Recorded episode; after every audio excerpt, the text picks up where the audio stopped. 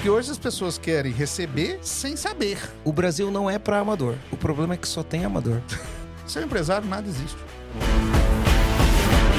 Tá começando mais um podcast Empresa Autogerenciável, podcast que vai ajudar você, dono ou dona de uma pequena ou média empresa, a tirar sua empresa do caos através de uma equipe autogerenciável. Meu nome é Rogério Valentim.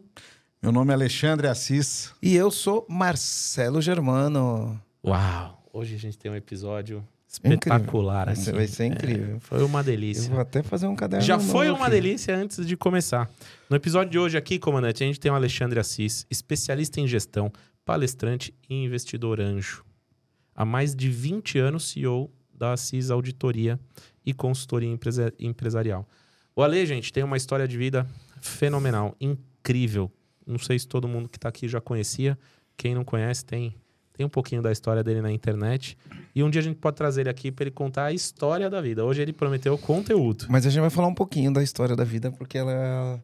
ela É um- muito interessante. É, é, é, ela vai fazer a gente, algumas pessoas refletirem em algumas coisas. E o Ale é referência em compliance e governança aqui no Brasil. A gente vai explicar direitinho para vocês o que, que isso significa e como você pode usar isso a seu favor. né? Então, traduzindo de forma prática aqui, bem prática, o Ale é o cara. Ele é o cara que vai dar a direção do negócio. Obrigado, né? Ale. A direção Gratidão. sob o ponto de vista empresarial. A, a gente, a gente sabe o esforço que o Ale É. fez para estar aqui e o carinho que ele teve de vir aqui. Chegou aqui agradecendo, sorrindo. Cara, obrigado. Cara, eu tô muito feliz de estar aqui. E, e o Ale, além de, tudo, ele é o cara da profissionalização, né? Ah, Sabe que esses dias eu tava com uma frase, né? Porque tem uma frase muito famosa que fala assim: é, o Brasil não é para amador. Aí eu completei a frase.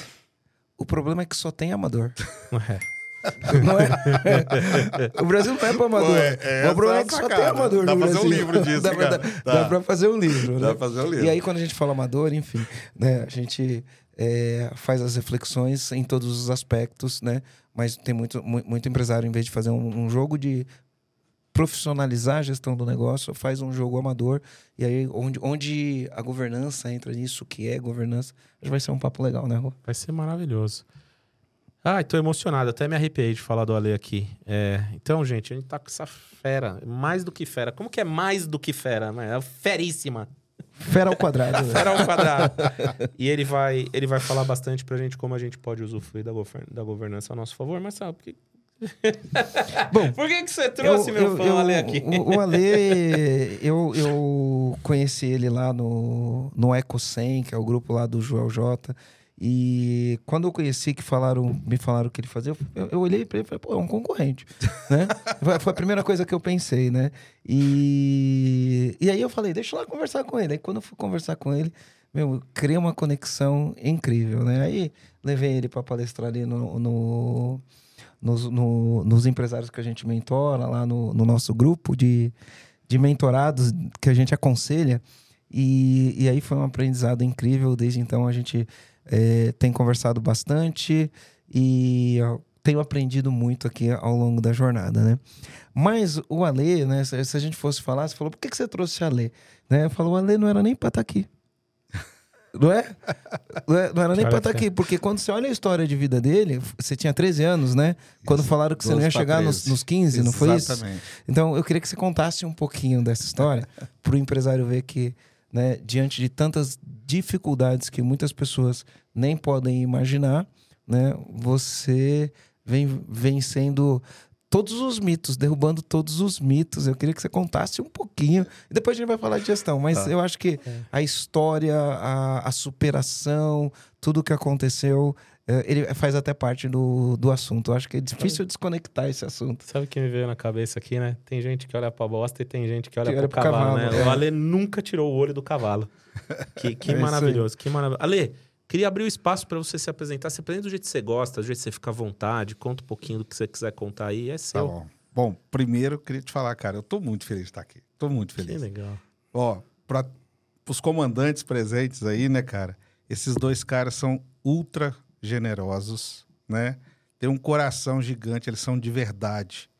Porque, às vezes, né, nesse mundo muito de internet, de mídia, de tudo, existe, né, como todo outro universo, mas é, esses caras aqui são de verdade. E, e o que o Germano falou, e quando eu conheci o Rogério, foi a mesma coisa. a gente tem uma sinergia, uma sintonia que eu acho que está muito balizada nos valores, né? na vontade de ver o mundo empresarial acontecer, mas de forma ética, de forma válida, né? que não gere só valor financeiro e econômico, mas um valor para o mercado como um todo. Né?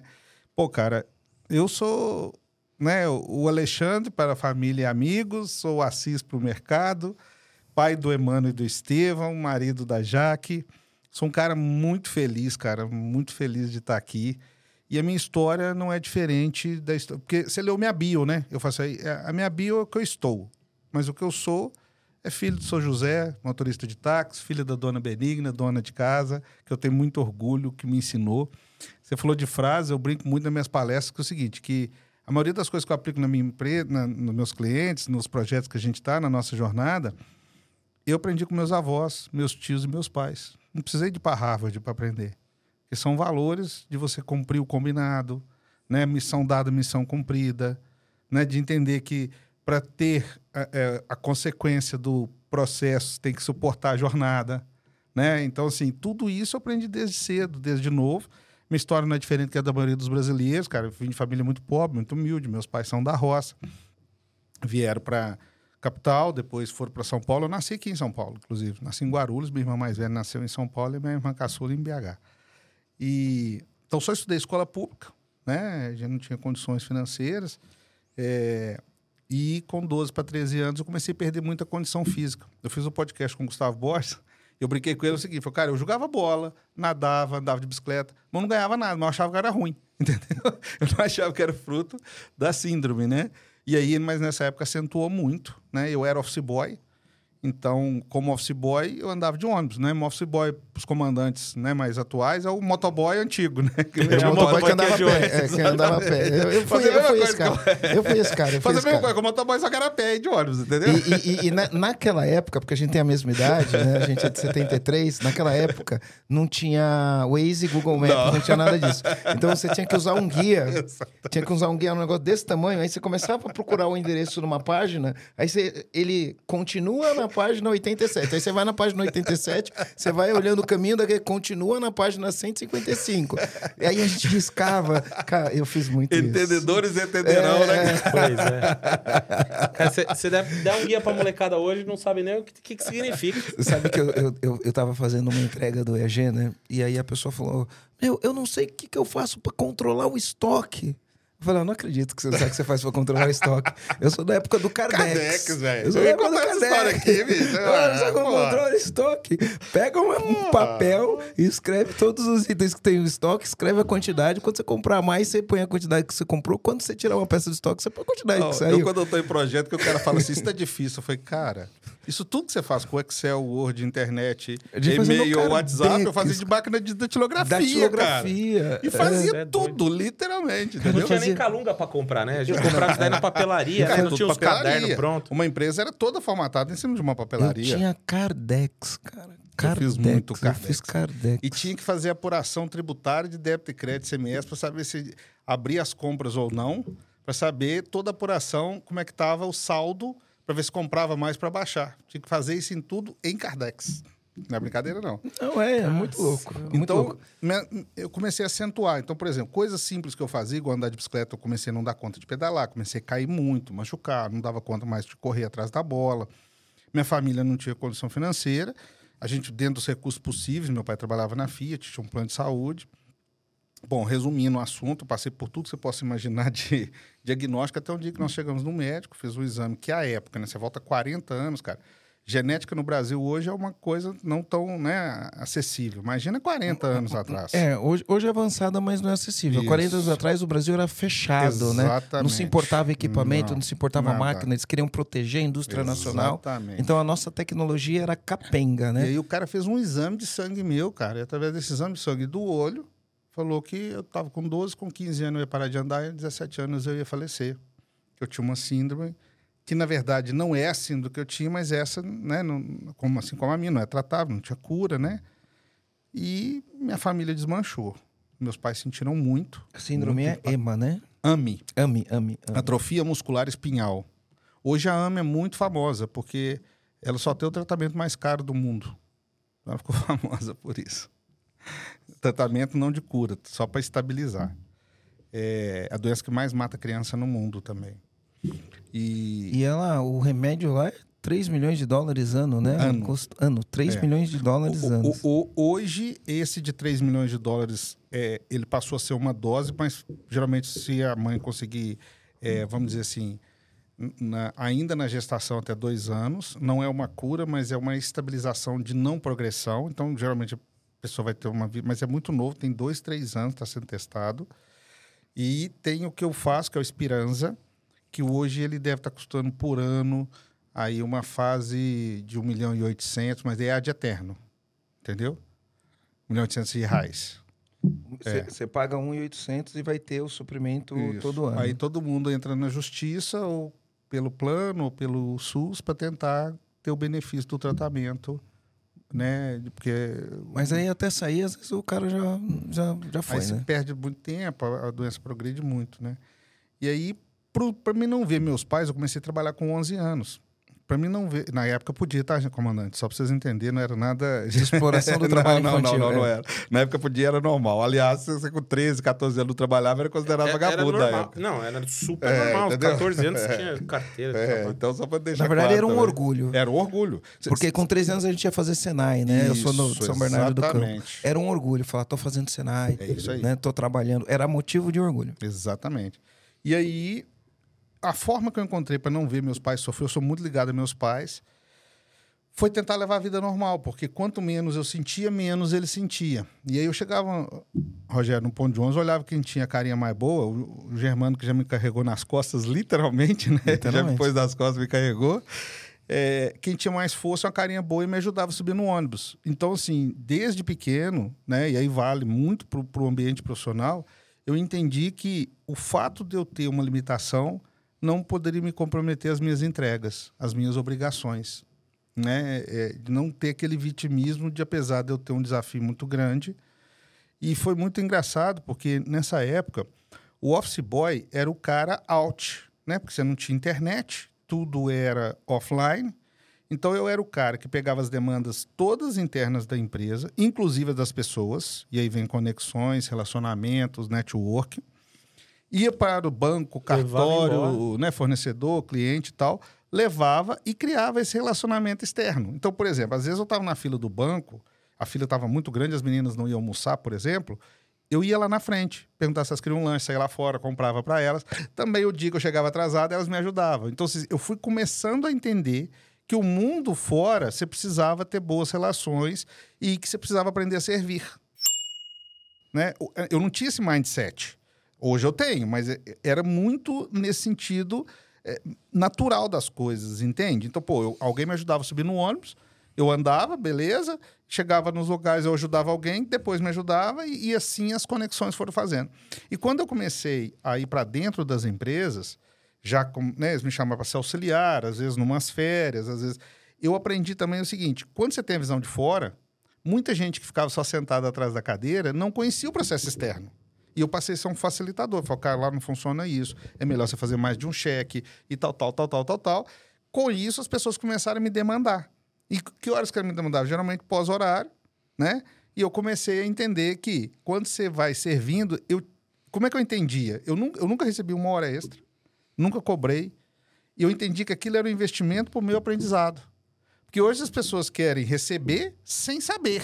Elas querem ser valorizadas antes de entregar E eu resultado. ganhava meio salário mínimo, cara. Meio salário mínimo.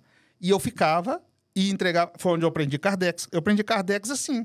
O cara me chamava, assim, senta aqui, né? Eu sentava, pegava aquelas fichinhas, comprava papelaria e tal, tal. Aí o cara do financeiro. Você é grato ao Kardex, né? Exatamente. O que sentava com o cara do financeiro aprende a conciliar. Na época você tinha um livro de contas a pagar, um livro de contas a Era receber. livro a caneta. Isso, livro a era caneta, livro cara. caixa, né? Livro caixa. E não podia rasurar. Não podia rasurar e você tinha que aprender a conciliar a mão à caneta. E aí você tinha aquelas maquininhas de fita, né? Você fazia tudo naquela maquininha, Eu fiz Tec, tec, trim, isso, fechava naquilo Trim, e transcrevia aquilo pro livro, E né? era assim, a gente ia no banco, tinha que levar um Isso, bordeiro. Não era um bordeiro, era um bordeiro É, assinado isso solicitando o extrato. É, isso solicitando extrato. Aí você voltava com um negócio que era um papel feito numa impressora matricial, que era verde mais escuro e verde mais claro, cheio de linha, e aí cada linha vinha uma linha do extrato. Só depois que você voltava e pensa, o banco abria às 10, né? Aí você ficava uma hora na fila para pegar o extrato, aí você ia chegar na empresa meio-dia, só aí ia fazer conciliação bancária. É Isso, né? E era na mão, na maquininha ali. Não, e e, cheque- era cheque, somando cheque. Cheque tinha cheque, demorava 20 dias para compensar. Porque você não tinha rede bancária integrada e às vezes você ia para um estado que não tinha agência daquele banco daqui. Cara, é- era coisa. É, não, era louco, Né? era loucura. Era louco. E aí, e- e através dessas conexões, eu fui crescendo no ambiente interno da empresa, né? Entrei para um grupo familiar com 13 para 14 anos. Nesse grupo eu me desenvolvi muito lá dentro. Aí pintou que o Germano falou, não sei se você percebeu, eu passei 17 anos um pouquinho, né? Nós não estamos numa sessão espírita, né? É. Tá tranquilo, Passou né? dos 17. Pouquinho é. de ver. né? E se você só tá um pouquinho. ouvindo, ele passou dos 17. E Passou aconteceu bem, um fato hein? muito Passou legal. longe. Com 17 anos, eu fui num médico de garganta, cara. E esse médico viu eu andando com dificuldade e falou, cara, você já foi com essa rede Sara Kubitschek? Que o, o Germano tá matando as charadas todas. Eu falei, não. Ele falou, cara, lá tem um, um ambiente, eu tenho um sobrinho que tem uma coisa parecida com você, vai lá. Aí que eu fui descobrir genética. Então, na época, Germano, só pra você entender, eles cortavam um pedaço do músculo, cara, para fazer o meu exame. Hoje você faz com cotonete, um- uma picadinha no dedo com uma gota. Na época você cortava um pedaço, não era uma cirurgia. Você ficava depois recuperando e tudo, mandava para Brasília, porque em Minas Gerais não tinha, no SAR de lá, e aí que voltava. E aí eu descobri que eu tinha AME. Pô, para quem ia morrer com 17, com 17 descobre que só estava degenerando, que ia morrer mais cedo, mas ainda tinha tempo, o ru, né? Aquele negócio você falou mais cedo, Claro. cara. Eu olhei para aquilo e falei, cara, veio a vida, né? Que essa vida venha. Mas aí também te deram uma expectativa de 35, É, né? aí, cara, expectativa baixíssima. Falou que ia acelerar demais a doença, que eu não ia ter qualidade de vida nenhuma, né? Mas aí que tá o negócio, cara. E tem uma coisa interessante, eu vou te interromper Claro, aqui, fica à desculpa. vontade. Porque é, é importante isso que, que as pessoas saibam, né? A expectativa de vida de quem tem a AME é 35, né? Aí depende. A AME tipo 1, a criança vai nascer, já tem que ser entubada, que nem o pulmão respira. E ela vai falecer muito no- na primeira infância. A tipo 2 vai ter uma infância bem limitada e provavelmente na adolescência para frente já tem um risco de falecimento muito grande. A tipo 3, ela, só para você entender hoje, já tudo avançado. O meu médico é aqui de São Paulo, o doutor Rodrigo me acompanha, ele viaja o mundo todo. Geralmente as pessoas estão com 20 e poucos anos e estão no meu estado. Eu tenho 50. Né? Então, assim, é, eu tinha uma expectativa de não passar muito disso, ou de nessa idade já estar assim, tipo quad- paraplégico. Sim. Entende? Muito nesse sentido. Era perspectiva. Tanto é que os próprios médicos falavam, cara, não cria esperança, né? não vai.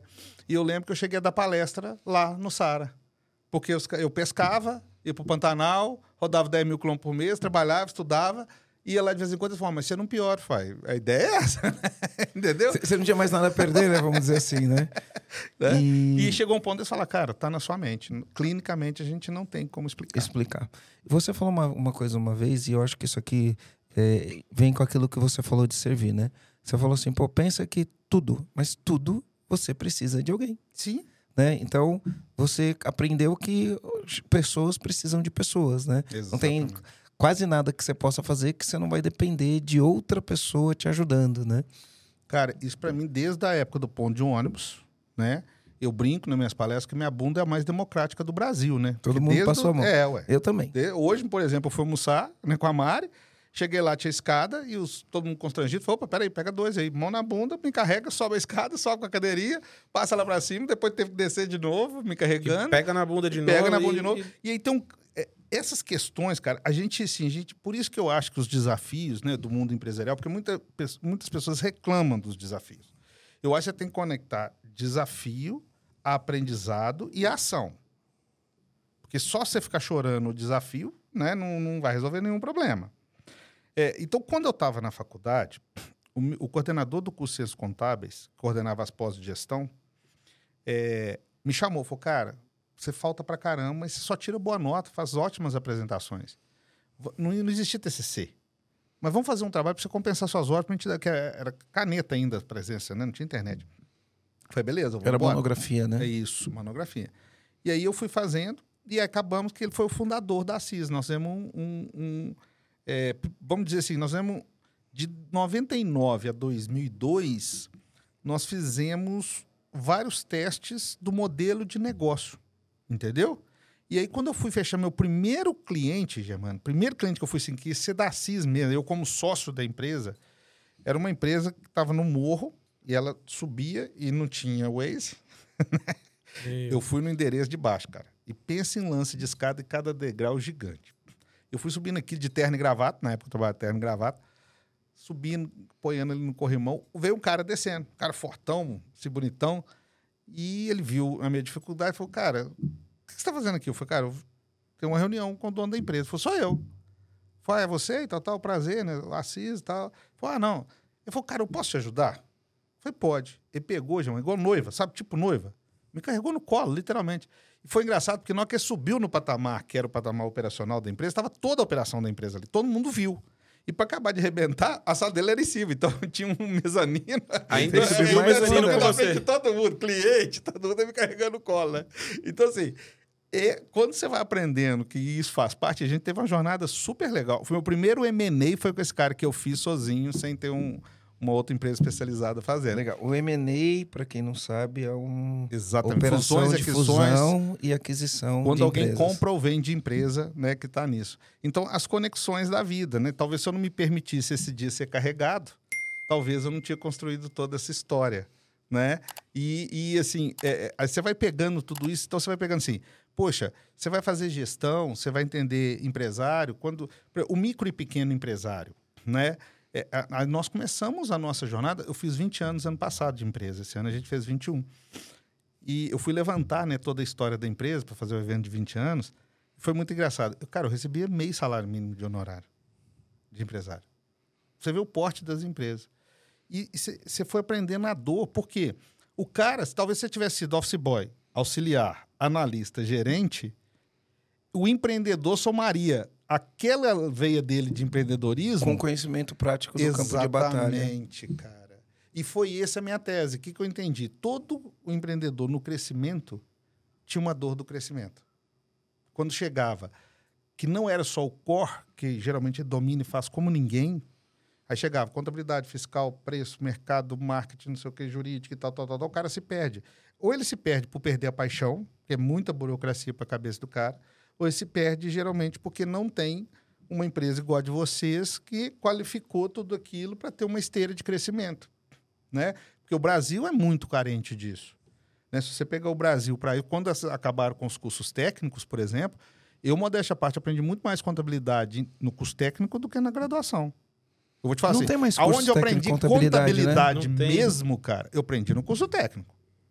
Na graduação, No colegial que aula. fazia, né, assim, você fazia o colegial, aí tinha de professor também, como que chama quando você fazia o curso Magistério. técnico de magistério, né? Isso.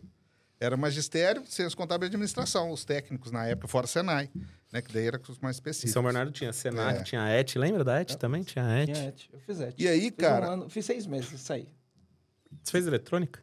Fiz. Aí, Então, assim, quando você vai conhecendo um mundo por dentro, né, quando você conhece a- a- as empresas por dentro, conhece todos os processos dela, fica muito mais fácil você enxergar os caminhos, né? É, e aí, entrando um pouquinho aí no tema, né, cara, da governança, né? O que, que é a governança? É a empresa saber onde ela está, para onde ela quer ir, como que ela vai fazer esse caminho, né? Quais os números que vão possibilitar isso, se ela vai ter que pegar um empréstimo, se ela vai ter que trazer um sócio, né? Com- como que ela faz isso e também, né? É, um dos objetivos dela, não menos importante na minha visão, é proteger a empresa do próprio dono, porque geralmente o pequeno e médio empresário confunde muito caixa pessoal com caixa empresarial, confunde muito faturamento com lucro, confunde muito é, lucro e capital de giro, necessidade de capital de giro, né? Então, tem essa miscelânea de interesses não divididos nas caixinhas, né? traz toda uma falta de visão para que ele possa sair do ponto A, chegar no B e assim subsequentemente e criar uma esteira de jornada, né? que é onde geralmente derrapa. Se você pegar os dados do Sebrae aí, vai mostrar quantas empresas acabam ainda muito jovens no Brasil. Né? Porque geralmente a dificuldade de entender caixa e competência, né? A dificuldade de interpretar uma DRE e um caixa, né? Eu, eu sempre brinco quando a gente vai falar de governança financeira, né? Que a forma mais fácil é o seguinte: um exemplo prático. Vamos pensar que o cara vendeu um produto por R$ 1.200, beleza? E entre custo, despesa e tudo para facilitar a conta, isso custou mil. Então, ele vendeu por 1.200, ele teve mil de custo e despesa, sobrou 200 de lucro, beleza? Isso é competência. Só que se ele vendeu de 12 vezes, Ele gastou mil. entrou e 100 recebeu reais 100, no caixa e ele gastou mil. Ou seja, então o caixa é negativo de 900, mesmo tendo um lucro de 200. Entendeu? É. é por isso que a gente fala, né? Faturamento é vaidade, lucro é sanidade, caixa é rei. E a gestão dessa parada toda, É, é, ou a isso aí. governança, a gente pode Isso. falar, é, É a é a rainha. rainha. E aí, ó, então eu poderia definir assim, governança, só para não, não, não levar uma coisa distante para o dono de uma pequena e média empresa não ficar pensando, isso é coisa só para quem é grande. Né? Governança é o direcionamento, onde eu tô, onde eu quero ir. Então tem que ter um plano para onde eu quero ir, né? Ah, como eu vou, quais são as regras e para proteger o dono da empresa precisa ter transparência. O, o dono da empresa tem que entender que pessoa física é pessoa física, pessoa jurídica é pessoa jurídica e quando se trata dos recursos da empresa tem que ser feito com governança, tem que ser feito levando em consideração o bem da empresa, né? Isso. E aí é, é, é isso daí. E aí, como que isso se aplica, né? Vou, vou deixar você continuar, porque eu te interrompi, e depois vou falar uma mensagem que eu recebi hoje de, de, um, de um comandante. Fica e aí a gente. Aqui a gente Legal. tá no bate-bola. Então, eu recebi uma mensagem assim de um comandante hoje. Ele falou: Ó, tô numa situação difícil financeira, muitas dívidas, tô começando a retomar as, a- as vendas, tô trabalhando aqui meu processo comercial, mas tô meio sufocado. E aí ele falou: Cara, como que eu consigo, né, alguém para investir no meu negócio? Porque com o banco tá difícil, taxa de juros caro. E, enfim, ele, ele, ele pediu uma ajuda. Você pode me ajudar com isso? Aí eu peguei e falei: Olha, então vamos lá.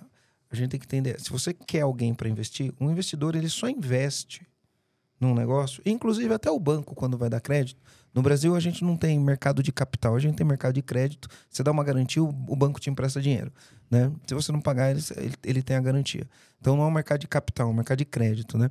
Mas quando você quer um investidor que ele vai colocar o capital na tua empresa, a primeira coisa que ele tem que fazer, ele tem que olhar para tua empresa e falar assim, os números financeiros dessa empresa, o que ele tem no gerencial, que normalmente o gerencial está numa planilha de Excel, ele está casado com o fiscal? Aí a gente explicou qual a diferença do gerencial fiscal, quero que você explique. Ele está casado? Está casado, eu tenho uma segurança de que aquilo ali, aqueles números são reais, não, não é maquiagem, né? E aí eu sabendo que aquilo é real, aí eu falei, primeira coisa, é isso. Então se você não tem um DRE, se os seus controles estão num gerencial, num sistema que não concilia nada, que não imprime os relatórios, se isso não casa com o plano de contas do, do contábil e fiscal, o investidor não vai entrar porque o risco do investidor é muito grande.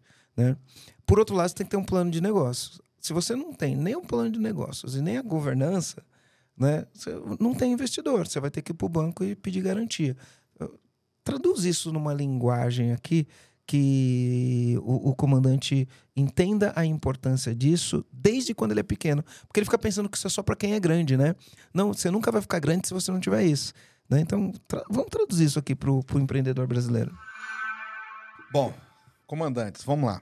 É, a forma mais didática que a gente pode apresentar e se tratar isso aqui hoje é da seguinte maneira. Imagina que toda empresa tem a sua história, o storytelling dela ali, né? A história que ela foi construída. E não tem problema ser num papel de pão, ser numa planilha de Excel ou no RP, mas que você consiga contar essa história. Então, o gerencial, eu falo que é assim, sei lá, contou quanto, quanto de dinheiro tem ali dentro da gaveta. É mil? Vou fazer meu balanço? Mil reais de caixa. Quanto que tem no banco? Pega todos os extratos bancários. Né? Quanto que eu tenho de estoque? Faz o inventário físico ali. Né? E assim você constrói os seus ativos. Vou dar um exemplo do ativo para imobilizado, né? Carro, máquina. Às vezes você compra por um valor, né? Mas na contabilidade tem a depreciação e tudo. Mas para o gerencial, o valor é o valor de venda de mercado sem amor, né? Que eu brinco sempre, sem amor, né? Você constrói seu ativo. O passivo, você vai lá e vê. Tá devendo cunhado, tá devendo sogro, tá devendo banco, né? A folha de pagamento e tal, tal. Você constrói o seu passivo, né? Suas obrigações, seus fornecedores e tal.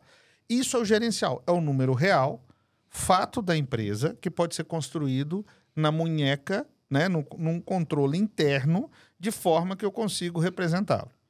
O contábil fiscal ele está sobre as regras de mercado da contabilidade né, e do fiscal que nem sempre vão coincidir com essa mesma questão do valor gerencial, né, depreciação. É um exemplo, a própria dívida, né? Ela pode ser um exemplo, porque quando, por exemplo, você faz um contrato com o banco, ele pega todas as parcelas e já joga lá na frente, né? Lá no, no, no mundo real, você pode ter aquilo, por exemplo, para valor presente. Né? Ah, se eu pagar essa dívida amanhã, quanto que ela é? Qual o valor? Né? Então, assim, isso pode ser construído. Outra coisa, o mundo fiscal, na hora de um cliente não te paga, você tem uma inadimplência, você tem uma regra para lançar aquela inadimplência, né? Que é a PCLD.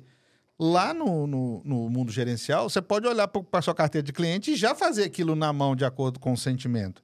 Então, a melhor forma, eu brinco, o, o Germano, que a governança, nos seus diversos aspectos financeiros, societária, é, de planejamento estratégico, é, eu gosto muito da palavra assim, conhece-te a ti mesmo.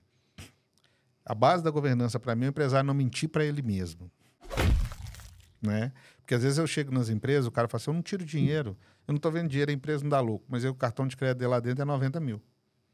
Né? A casa de praia É e tal. Entende? Então, peraí. Não, isso é uma retirada, cara. E essa retirada deveria ter uma regra, de acordo com o fluxo de caixa da empresa. Outra coisa que eu vejo muito é o seguinte: você chega dentro das empresas, pergunta: o que, que você é? Eu sou diretor administrativo. Ah, você é o diretor administrativo. Quanto você ganha? A minha retirada para o Labora aqui é de 20 mil. Beleza. O que, que você faz? Ah, eu tenho o token, eu autorizo o pagamento. Falei, cara, isso eu pago a pessoa de três.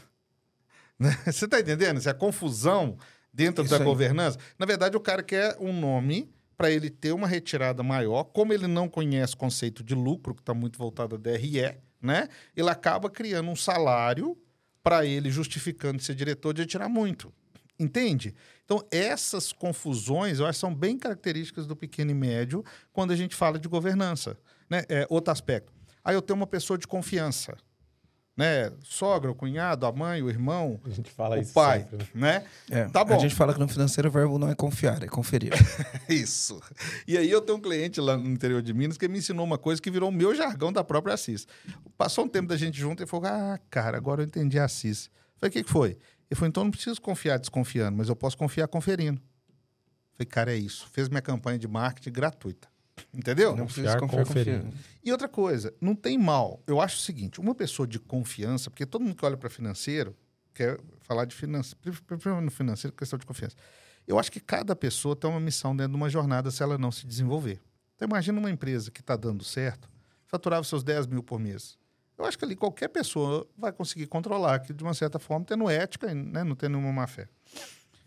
Quando chegou num jogo de 100 mil por mês, pessoa tem que ter uma técnica, tem que entender conciliação bancária, ela tem que entender né, o que é um fluxo de caixa, no mínimo, no mínimo, né? Ela tem que começar a entender como conversar com um banco, né? Então, assim, se aquela pessoa de confiança não se desenvolveu, não é o fato de você não ser roubado, mesmo porque com a tecnologia hoje você tem né, muitas condições de tratar várias variáveis disso, a empresa, e aí, de novo, governança. Não é mais você, dono, que confia no seu irmão, no seu cunhado, na sua namorada, nada disso. É o CNPJ que precisa disso. É o que eu falo sempre. Eu, quando entro nos projetos, eu falo, cara, eu não sou contratado da direção. Eu sou contratado do CNPJ. Meu contrato não está o seu nome, está o seu CNPJ. Eu tenho que ser a voz do CNPJ. Obviamente que isso me custa algum- alguns contratos, entendeu? Tem cara que fica bravo e cancela o contrato. Exatamente. E, e assim, você quer ver um É negócio? como se você mandasse mais que ele na empresa dele, Exata- né? Ele se Na- sente na- assim. emocionalmente. Isso. Emocionalmente. Ou que você vai começar a pôr regra no lugar que manda. Entendeu? Tipo assim, ah, esse cara entrou aqui agora e ele tá falando o que, que eu não posso fazer. Eu não tenho uma empresa pra ninguém mandar em mim, né? Isso. Entendeu onde que eu quero chegar? E aí ele esquece desse jogo de fora. Porque todas essas relações desse contato que você teve hoje, você falou mercado, você falou banco, você falou fundo, esses caras não vão olhar para ele. E aí entra um grande game, que ele é muito importante, independente do porte. E eu sugiro fazer isso desde quando é micro. Que hoje as startups estão vivendo muito isso depois dos problemas todos que tiveram startup aí. Que é o quê? Olha só, se você pensa que no crescimento você vai precisar, esquece dinheiro no primeiro momento. Não vamos falar de banco, nem de empréstimo, mas vai precisar de cliente fornecedor. O fornecedor pode financiar, por exemplo, né? Como que você quer que alguém que está no mercado, que não convive com você, não almoça, não janta, não sabe sua criação, não conhece seus pais, não conhece seus amigos, vai acreditar que a sua versão de si mesma é uma versão verdadeira. Porque o, o, problema das empresas pequenas, que eu entendo, é que eles acreditam que eles são muito organizados dentro da visão limitada deles. Entende? E eles não se, muitas vezes não se abrem para essa visão. E quando eles chegam lá no mercado, eles querem que o cara confie neles pelo que eles acham que eles são e não pelo, pelo que, que ele enxerga do que ele faz. E mas... não pelo que ele consegue demonstrar para esse mercado de fora. Entendeu? Então, por exemplo, imagina que você quer fechar um grande contrato para um cliente.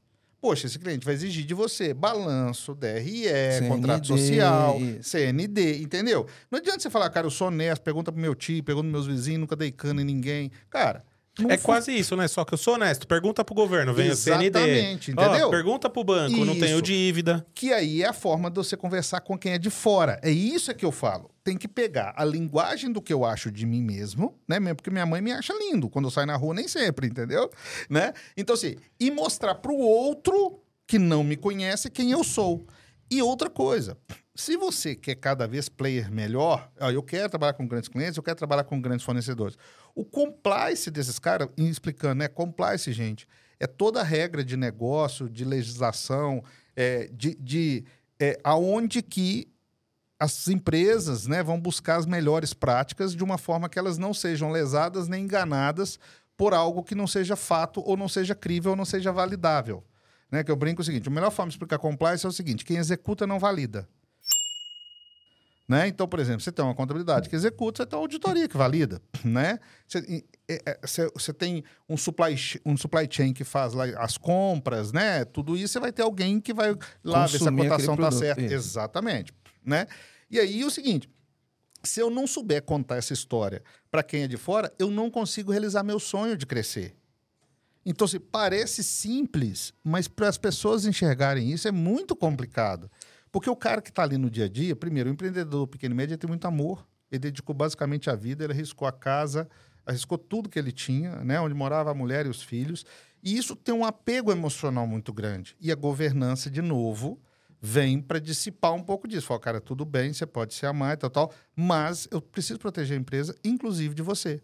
Né? Vamos pegar o mundo tech, o mundo de startup, o mundo digital, Germano. Você que é um gigante nessa área. Você há de convir comigo, por exemplo, um cara que está muito grande no mundo digital.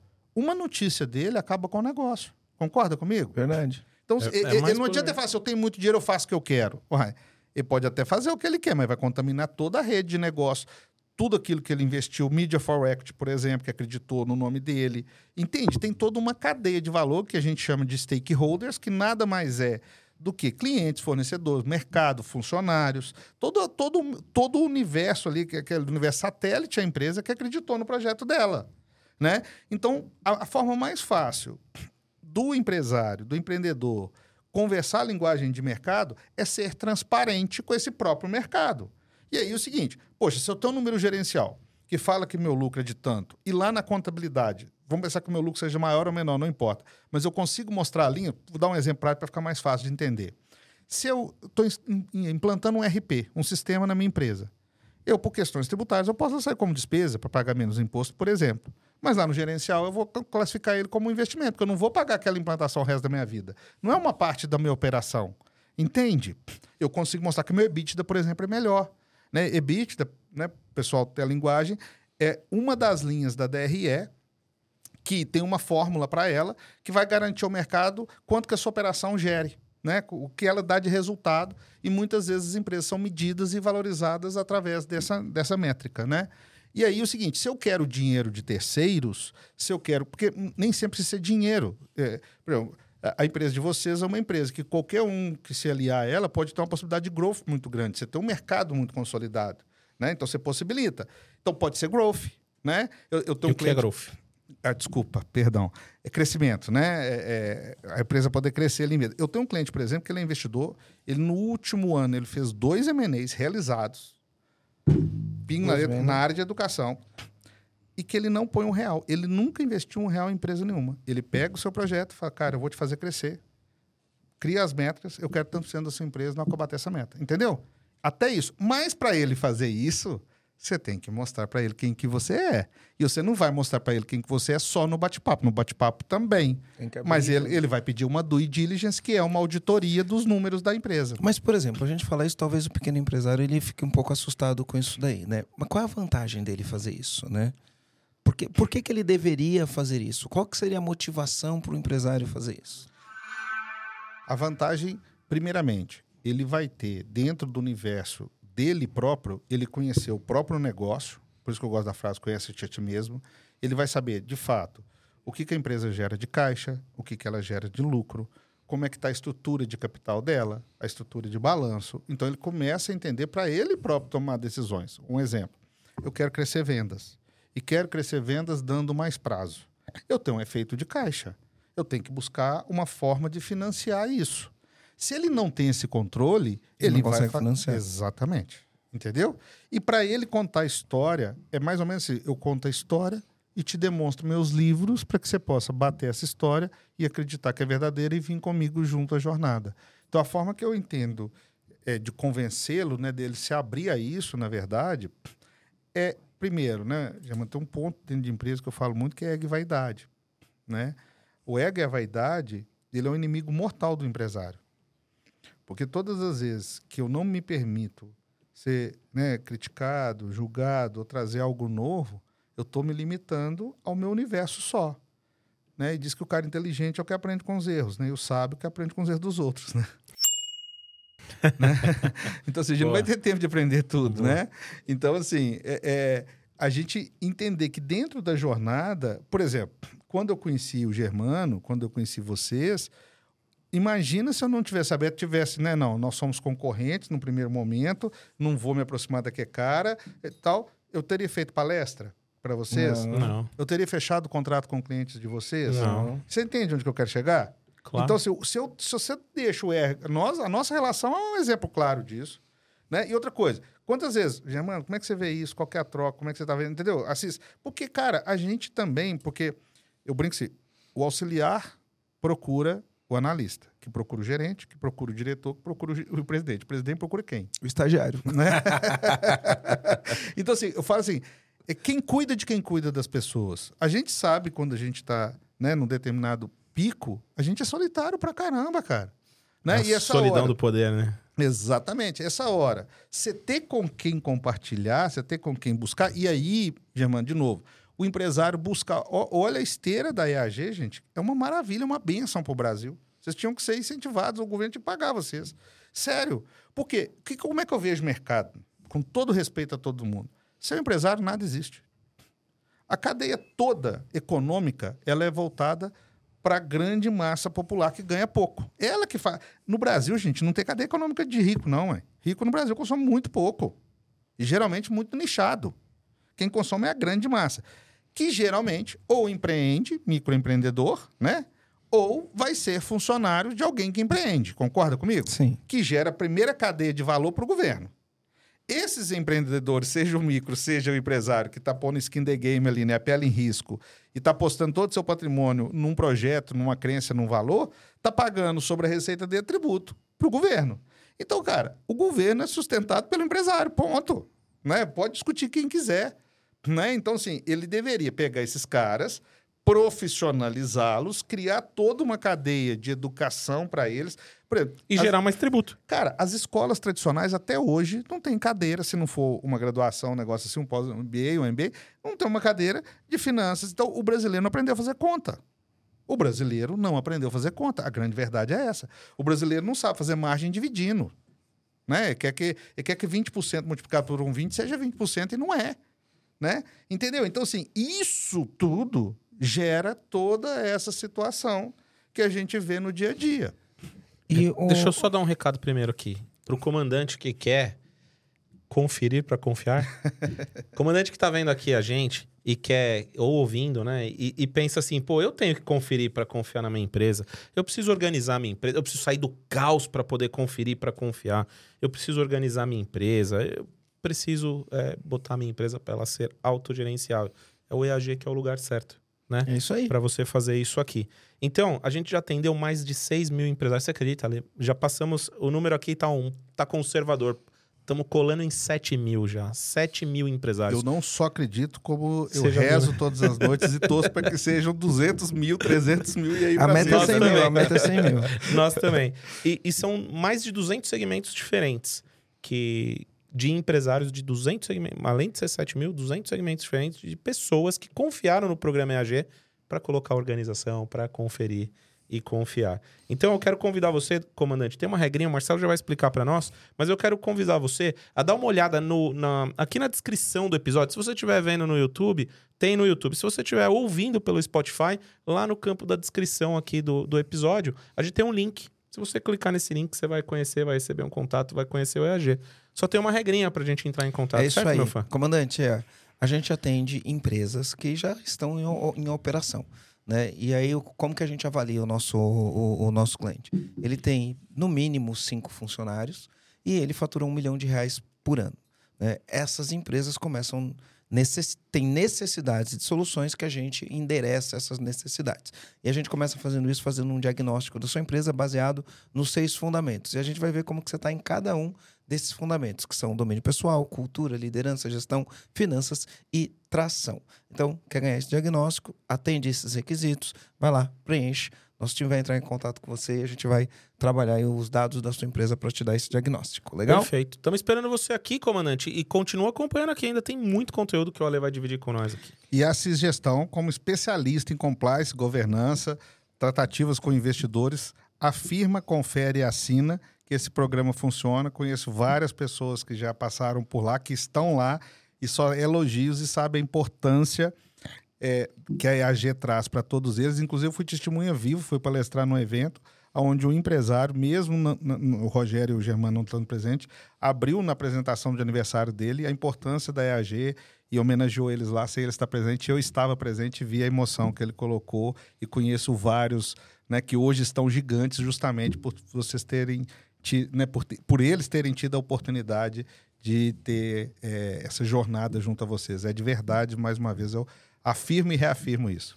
Que Ô, ô Assis, você na tua carreira você fez é, várias intermediações, né? Não sei se o nome é intermediação, mas você fez várias operações onde empresários levantam investimento, juntam empresas, é, fazem um planejamento de levantamento de capital para crescer o negócio. Você teve, enfim, em diversas operações como essa, trazendo, né, juntando quem, quem tem um bom projeto e quer crescer com quem tem dinheiro e quer pegar um bom projeto. Você faz esse casamento aí, mas para fazer esse casamento, as coisas têm que estar de uma maneira que as pessoas possam confiar em fazer negócio. Então, você trabalhando dessa maneira, você tem os pilares para que essas coisas aconteçam e a empresa que, né, você tem cases de empresa que faturavam 20 milhões, hoje fatura 1 bilhão, né? Sim.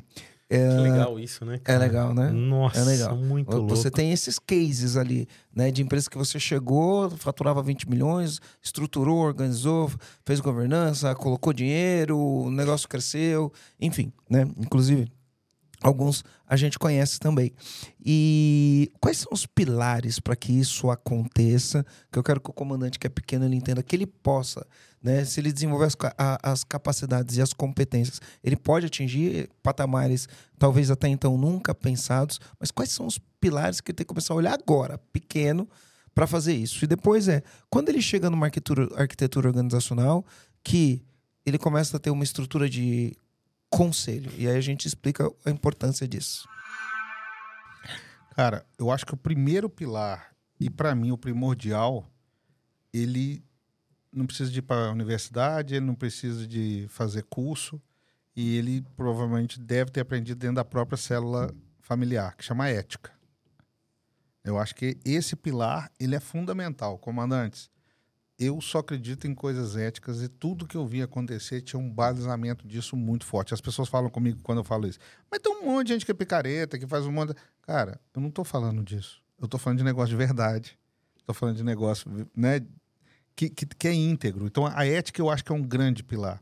Por quê, Germano? Eu acho que dentro é, das organizações você constrói uma cultura, né? Que é o outro pilar que para mim é, é muito importante. E não existe cultura do que eu falo, existe cultura do que eu sou. Né? Eu tenho uma pirâmide que eu falo muito lá na CIS, que é assim, primeiro eu sou, depois eu faço, depois eu tenho. Não tenta pular essas etapas. Sou o primeiro. Então, assim, todo mundo está no nosso ecossistema, cara, não é quanto que você quer ganhar, é quanto que você é para merecer essa remuneração. Entende? Mas não adianta você ser o melhor técnico do mundo se você não conseguir implantar. E outra coisa, implantar, hoje eu vejo muitas pessoas falando de técnica, técnica, técnica, fazer curso, tá, tá, mas lê um livro de poesia, chora, vai no cinema, conversa com as pessoas, porque a tratativa com pessoas, o lado da empatia, ela é fundamental para que você possa ter sucesso, porque a maioria dos negócios são emocionais. Entende? Então, assim, eu tenho que ser, né? E eu tenho que fazer, eu tenho que pegar isso e colocar em prática. Deixa, deixa, deixa eu dar um passinho para trás claro. disso que você falou. A gente tem uma, uma prática lá no escritório que é do Kumbuka. Né? E a gente está fazendo Kumbuka, inclusive hoje foi o dia do Kumbuka. Sabe o método Kumbuka? Não, não. Tá, é um método que foi... Enfim, eu aprendi ele no livro O Verdadeiro Poder do professor Vicente Falcone. Então você pega um grupo de pessoas de um departamento ou da empresa, enfim, escolhe um tema de estudo, distribui um livro, o mesmo livro para todo mundo e a cada semana cada um tem que ter um ler um capítulo do livro. Depois você vai lá, por que que chama Kumbuka? Você pega o nome das pessoas, então imagina que vai pegar um grupo de seis pessoas, coloca num papelzinho, coloca lá dentro e sorteia. A pessoa que for sorteada tem que estar tá pronta para falar sobre o tema, para discutir sobre o tema. Se ela não estiver pronta para falar sobre o tema, acaba a reunião e todo mundo vai embora. Então ele é baseado no compromisso. Então se a pessoa não lê e sortear o nome dela, ela passa vergonha. Né? E todo, to, todos os encontros não faz rodízio. Tem o nome de todo mundo. Quem, você se você for sorteado três vezes, você vai ter que falar as três vezes. Ele é baseado no compromisso. E no Kumbuka de hoje, a gente tinha. Tá, tá, é, ele é sobre cultura, o livro Walk the Talk, que ele fala sobre cultura. E ele fala uma coisa sobre o ser. E ele fala exatamente isso. A base é ser depois vem o fazer, depois vem é, os resultados, que é o ter. Né? Então ele divide nesses três pilares e ele explica, explica cada um. Né? Então, no fazer, ele vai falar quais são os comportamentos que tem que ter. Eram três coisas: comportamentos, Sentimento. É, não, é... o ser era sentimento, né? É, o ser Só um parênteses, que eu nunca li esse livro, não, tá? Isso eu aprendi foi na prática. Não, legal. Eu, eu, eu também. Claro. Eu, eu, já tinha aprendido isso antes de ler esse livro. Mas eu vou te falar que o cara que escreveu também aprendeu é. na prática, por isso ele escreveu. E aí ele fala assim: no ser, né? O ser tá ligado a sentimentos, crenças e valores e na consciência que a gente tem da gente mesmo, né? na autoconsciência. E aí ele trata essa questão de uma maneira bem impactante, né? Se você não trabalha nessa na, na consciência de quais são os sentimentos que você tem, quais são suas crenças e os seus valores, e a consciência de você saber isso, né, você não vai conseguir ter o comportamento que precisa para fazer. E aí, esse é um ponto onde a gente tem que olhar. E aí, por que, que eu falo isso? Porque às vezes é assim: ah, você permite uma não entrega, é sobre quem você é. É sobre o que você está permitindo. É um comportamento que permite aquilo. Mas esse comportamento ele é baseado num sentimento de não querer ter desconforto. E aí você permite uma não entrega. Então, essas coisas estão todas conectadas. Por mais que seja negócio, e negócio é feito com as pessoas, e você falou que tem a conexão emocional, esta base de negócio é não é base de negócio, é base de vida, é base de qualquer coisa.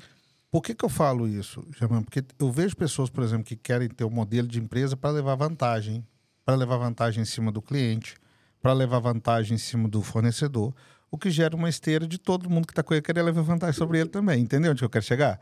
Então, assim, eu acho que você tem que saber o que, que você quer. Porque, né, é, eu tinha um patrão que falava comigo assim, ó, você pode enganar poucos muito tempo, muito pouco tempo, mas nunca todos o tempo todo. Né? Então, assim, se eu não sou, eu, o meu negócio não será o que eu sou. Entendeu? Não adianta eu ter o discurso, ou vai durar pouco, né? Então, essas bases éticas e de entrega, de fazer, né? Isso aprendi muito dentro da minha casa também. Meu pai, meu pai foi operário padrão da Fiat Automóveis quando ela tinha mais de 40 funcionários direto. Ele ganhou um prêmio 22 anos de serviço, nem um dia de falta, nem um minuto de atraso. Entendeu? Então, assim, isso eu aprendi dentro da minha casa, cara. Missão dada tem que ser missão cumprida. Não tem esse negócio, eu tô tomando prejuízo, aquilo me prejudicou. Então, cara, assim, um pilar também. Então, Deixa eu te ética, falar, né? Ética, ética entrega, né? Porque entrega. não adianta você. Cara, você tem que fazer. Né? Porque senão fica um negócio. Eu, eu, eu leio todos os livros, eu conheço todos os temas, eu conheço... Tá, mas e aí, cara? Como é que você tem que precisar de entregar? Para você ser valorizado, para o cliente sentir valor. E essa entrega tem seus desafios, porque o, o quem está comunicando com você nem sempre tem a interlocução que você gostaria de ter, né? E, e aí, cara, é, eu acho assim: se a gente for desistir, se eu tivesse desistido de subir no ônibus porque eu não dava conta de subir, talvez eu não tava nessa mesa aqui hoje. Se você tivesse não, se você não tivesse pedido ajuda e você precisava de ajuda, talvez você não tava aqui. E, hoje. e assim, que entendeu assim, o fato de você ter um, um, um, um projeto legal, ter um produto legal, não quer dizer que não vai ter desafio, já, mano. Isso eu acho que é um outro pilar que as pessoas precisam de entender, porque as pessoas hoje querem assim, um mundo feliz há de eterno. E isso não existe. Você vai ter sempre desafios, né? E vai ser provocado na maioria das vezes, principalmente quando você começa a se destacar muito. Então, se você não está pronto emocionalmente para isso, né, da pessoa chegar. Eu, eu falo muito com o meu time lá o seguinte: ah, mas o cliente é bravo demais. né? Eu até te contei um caso aqui hoje, né? Cara, eu falo com ele assim: ó, vence ele, que o próximo vai ser menos. Ah, mas aquele cliente é muito bravo. Convive com ele, o próximo é menos bravo. Agora, cara, você quer ser executivo? Você quer ser empreendedor e você não quer encarar cliente? O primeiro cliente que gritar com você, levantar a voz, você vai sair correndo e pedindo. Cara, não funciona assim, entende? Então, assim, eu acho que essa, você levar isso para dentro da sua empresa, vou te dar um exemplo prático. A última pessoa que eu contratei na Assis chegou perto de mim, sentou toda bonita, maquiada, terno e tal, pra, para o administrativo. É, a primeira pergunta que eu fiz para você aguenta xingo? Ela falou, o quê? Eu falei, xingo, de xingar, você aguenta xingo? Ela falou assim, por que você está perguntando isso para mim? Eu falei, não, porque para trabalhar aqui tem que aguentar. Porque senão não funciona. Ela levantou, foi, vai embora, né? Deixa eu te falar, tem uma história assim, assim, assim, ajuda minha mãe, minha irmã, não sei o quê, não sei o quê, não sei o quê. Eu sou mimimi não, viu? Foi, pode entrar, não quero nem saber da parte técnica, tá aprovado. Entendeu? Porque as pessoas hoje entendem que não vai ter desafio, não vai ter dificuldade, que, que o mundo é um mundo... Cara, esse mundo não é funcional, né? É- é- o mundo funcional é o cara vai chegar, o seu cliente vai te desafiar, vai ter hora que vai te pôr à prova. Se você não está pronto para isso, se você não aplica isso dentro da sua própria empresa... Você não Porque, vai dar ca- conta. cara, o meu time, modéstia à parte, ele é skin the game, cara. Meu time aguenta pa- pa- pancada, porrada. E quanto mais o cliente fica bravo com ele, mais ele fala assim: agora eu quero ir, agora eu quero enfrentar. Você tá me entendendo? Obviamente que eu tenho minhas barreiras de limitação, que eu entro quando precisa. O que, que eu faço com o meu time? Conta comigo. Levanta a mão. Vai até onde você consegue ir. Levanta a mão quando você precisa de mim. Eu não inverto. Porque, é tipo, criação de filho, para mim, né? Por que, que muitas vezes as gerações têm problema? Porque você, é o que você é por tudo que você passou. Nós discutimos isso um dia na sua casa de praia. Só que o dia que você vira pro seu filho e fala assim, eu não quero que meu filho passe pelo que eu passei. Sabe que tem uma frase Você tá que ela- entendendo? é, tem uma Dentro da frase empresa é a ferrou, mesma é. coisa, cara. Tem uma entende? frase que é assim, né? Tempos difíceis geram homens Isso. fortes, fortes, homens fortes geram tempos fáceis, tempos fáceis geram homens fracos, homens fracos geram tempos difíceis. É um ciclo. Então, uma empresa de verdade, ela precisa de entender que ela tem que ter um pilar de sustentáculo. Cara, o mundo real é esse e eu tenho que suportar o processo. Porque se eu quero a consequência, eu tenho que suportar o processo. Entende? Eu, eu, eu falo o seguinte, olha dentro de uma pergunta que você me fez também. Eu errei aqui, falei o nome em inglês, vocês me perdoam, tá, comandantes? Mas o growth que eu falei que é o crescimento, eu falo assim, quando você passa de 10 mil para 100 mil de faturamento, 100 mil para 1 milhão, 1 milhão e aí vai, você tem crescimento. E só isso. Quando você pega isso e coloca valores, coloca ética, você tem progresso. Quando você pega a primeira e a segunda etapa e coloca humanidade espiritualidade, você tem sucesso. Eu nunca vi de nada, de porte nenhum, ter sucesso fora isso. Por quê? Porque também tem outra coisa, quando tudo dá certo, Germano, quando pequeno passa a ser médio, médio passa a ser grande. Que é o seguinte, cara. O que, que eu mais vejo hoje, né? O que, que eu mais vejo que eu estou muito ligado a empresas que estão dando muito certo. A solidão do poder e o custo de vida para essa solidão. Perda de casamentos, não relacionamento com filhos, muitas vezes mundo de droga, depressão. Hoje eu conheço muito, porque as pessoas acham que dinheiro está ligado a, A tudo de bom que possa trazer. Eu não sou contra dinheiro, todo mundo me conhece, sou plenamente a favor, gosto de conforto, tal, tal. Mas, se isso não for embasado com equilíbrio de vida, porque o único momento que a gente tem, Rogério, é esse aqui agora. A gente não tem. O passado não existe mais, o futuro nunca existiu. Aí o pessoal fala assim: ah, mas o meu futuro depende do meu passado. Não. O seu presente é reflexo do seu passado. Meus amigos me chamam de super sincero, meus clientes também. Vai que tá ruim, é porque você fez lá atrás. Tem algum problema.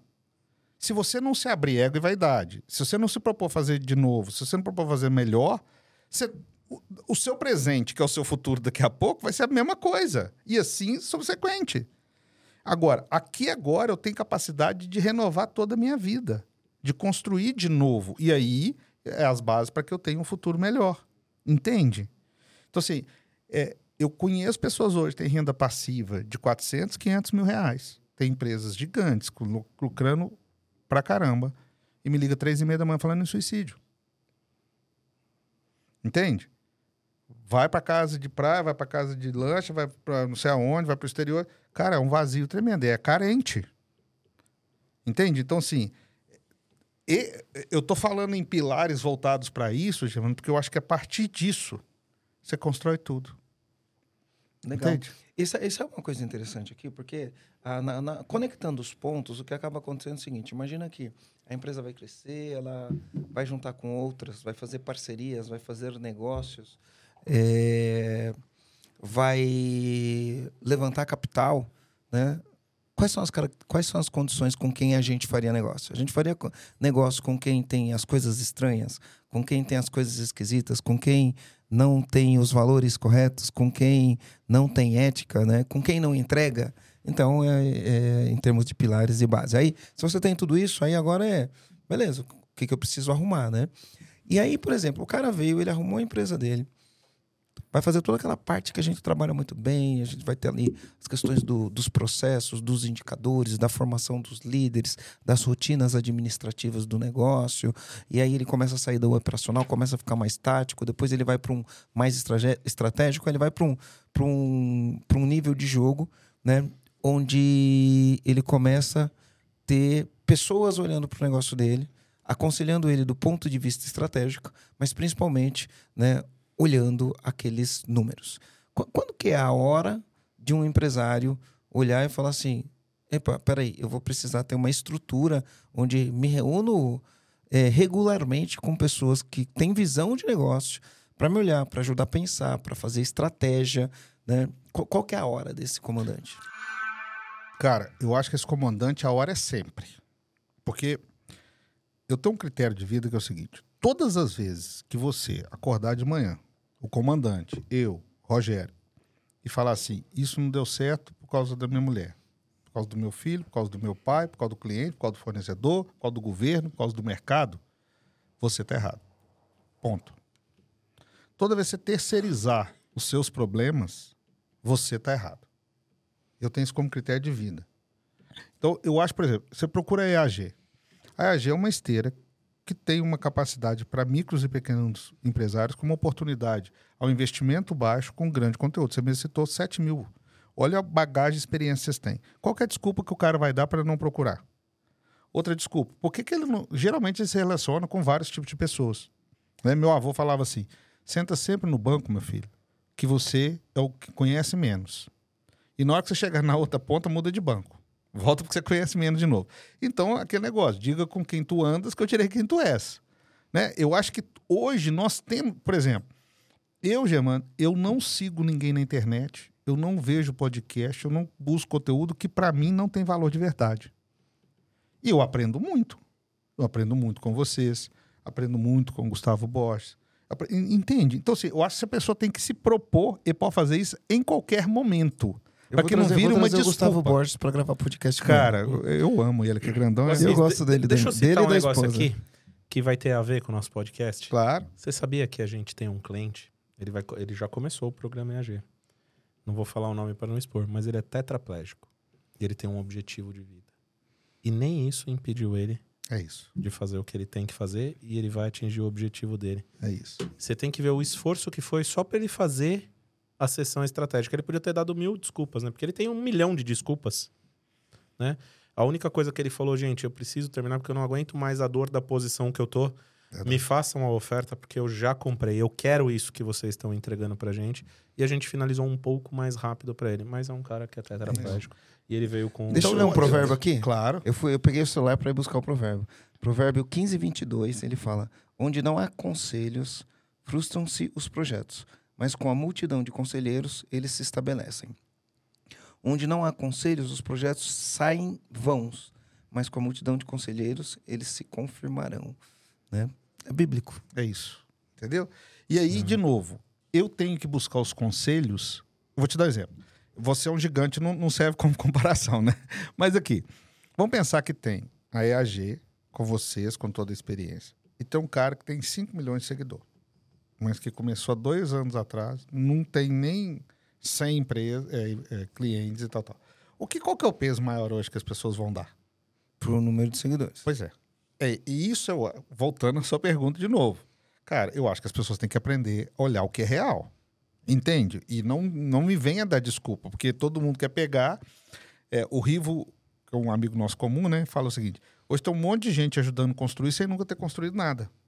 Né? E as pessoas estão ali.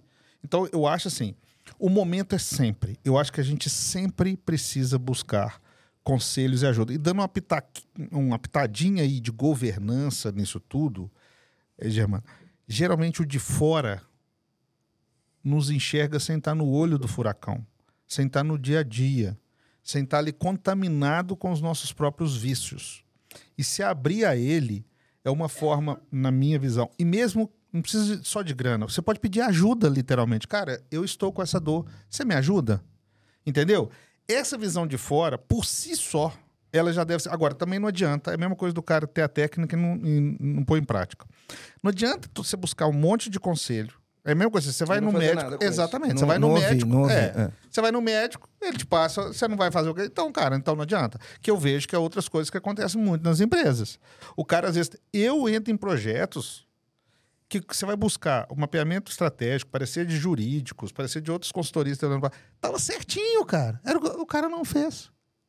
Às vezes ele investiu milhões ali, guardou aquilo na gaveta. Entendeu? Já estava pronto, não foi mérito meu, já estava lá.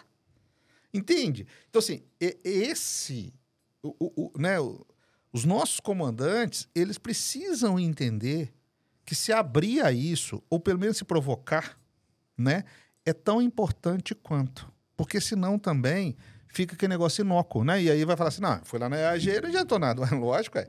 Você aprendeu um monte de coisa, tal, mas na hora de colocar em prática, você quis continuar com seus vícios. Né? Então, realmente, obviamente, né, se eu faço mais do mesmo, continua a mesma coisa. Entende? Né? Chico Xavier falava, né? Embora eu não possa voltar atrás e fazer um novo começo, né? Eu posso começar agora e fazer um novo fim. Entendeu? Então, assim, é se propor, né? Porque os resultados são frutos da gente se abrir, mas praticar, né? Ou de ouvir os conselhos e aprender, né? Porque é, é, também eu, eu só ir e fazer 50 mil cursos e não me provocar a mudar, não vai ter ação e não é culpa de ninguém. Né? Porque eu falo muito isso. É, é, Você quer ver um negócio, Germano? Que as pessoas. É, meu pai, quando eu era adolescente, ele falou comigo assim: falou assim, filho, pensa muito antes de você falar uma coisa. Mas o que você falar, você assina embaixo. Isso foi uma lição de vida para mim gigante. Você vai falar de governança, às vezes você vai fazer um acordo de acionista, comandantes. Acordo de acionista é um Ah, isso acordo é mesmo, né? Um acordo falando assim, ó, é, eu e meu pai somos sós, pais, irmãos, filhos, né? Irmãos entre si e tal, empresa familiar principalmente, mas não só os familiares as outras. Vamos fazer um acordo? Pô, e se eu morrer? A minha mulher pode entrar para a sociedade? Ela tem capital intelectual, know-how para isso? Meu filho pode ser empregado da empresa? Se sim, qual regra? Exemplo, formou em medicina e vai, vai fazer parte do financeiro? Né? Essas regras, que é um acordo, literalmente um acordo, que eu vou colocar no papel e assinar em vida, mostrando para terceiros e mercado que, na minha ausência, existe uma regra para aquele jogo. Porque, mais uma vez, eu estou defendendo o CNPJ, que é uma coisa que, inclusive, investidor, banco, fornecedor, cliente gosta muito. É, a maioria dos empresários só tem contrato social, não tem Isso. acordo de acionistas. As coisas não são definidas de maneira clara. Clara, exatamente, entendeu? E aí deixa a empresa, geralmente assim, é eu presário, né? né? Eu presário, e eu quero que o mercado acredite em mim, sem eu ter uma regra de negócio, mas se eu morrer? Né? Minha empresa pode valer muito comigo vivo e, e, e na minha ausência. Mas eu estou usando o dinheiro do mercado. O dinheiro que eu falo não é só empréstimo, não é crédito de cliente, crédito de fornecedor. Os, os todos os liderados, né? todo mundo que acompanha o tempo, PJ, o tempo das pessoas que estão trabalhando que estão ali estão acreditando em você. O seu contador acredita em você, o seu jurídico acredita em você, o ecossistema como um todo. Né? Mas eu não quero assinar uma regra de eu falar, porque tem empresário, quando você fala que vai morrer, cancela o contrato com você. Sério. Você não pode falar que ele vai morrer. Entende? Então, aí fica aquelas empresas mal definidas, né? E, e fica assim.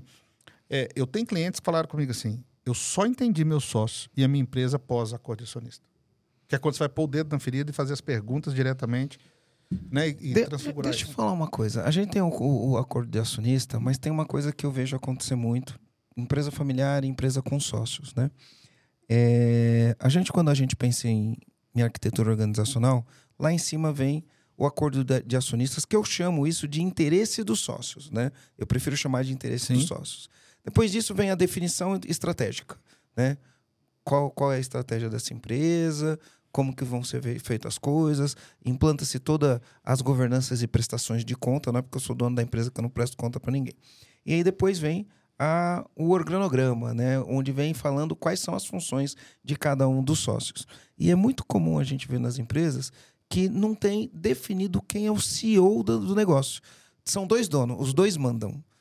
Como que é isso, né? Pro, na, no, no, ponto de vista de alguém que vai colocar dinheiro numa empresa onde não se define um investidor, onde se define o papel, tem dois donos, tem desmando, uh, tem confusão entre eles e entre equipe. Eu falo porque a gente passou por isso, né, Rogério? E eventualmente a gente ainda entra numas, numas bolas divididas entre. Né, isso era função de quem, né? Enfim, é, é o dia a dia do negócio. A gente vai crescendo, evoluindo e vai aprendendo. Eu vejo muito isso. Tem dois donos, ou às vezes tem três, às vezes tem quatro.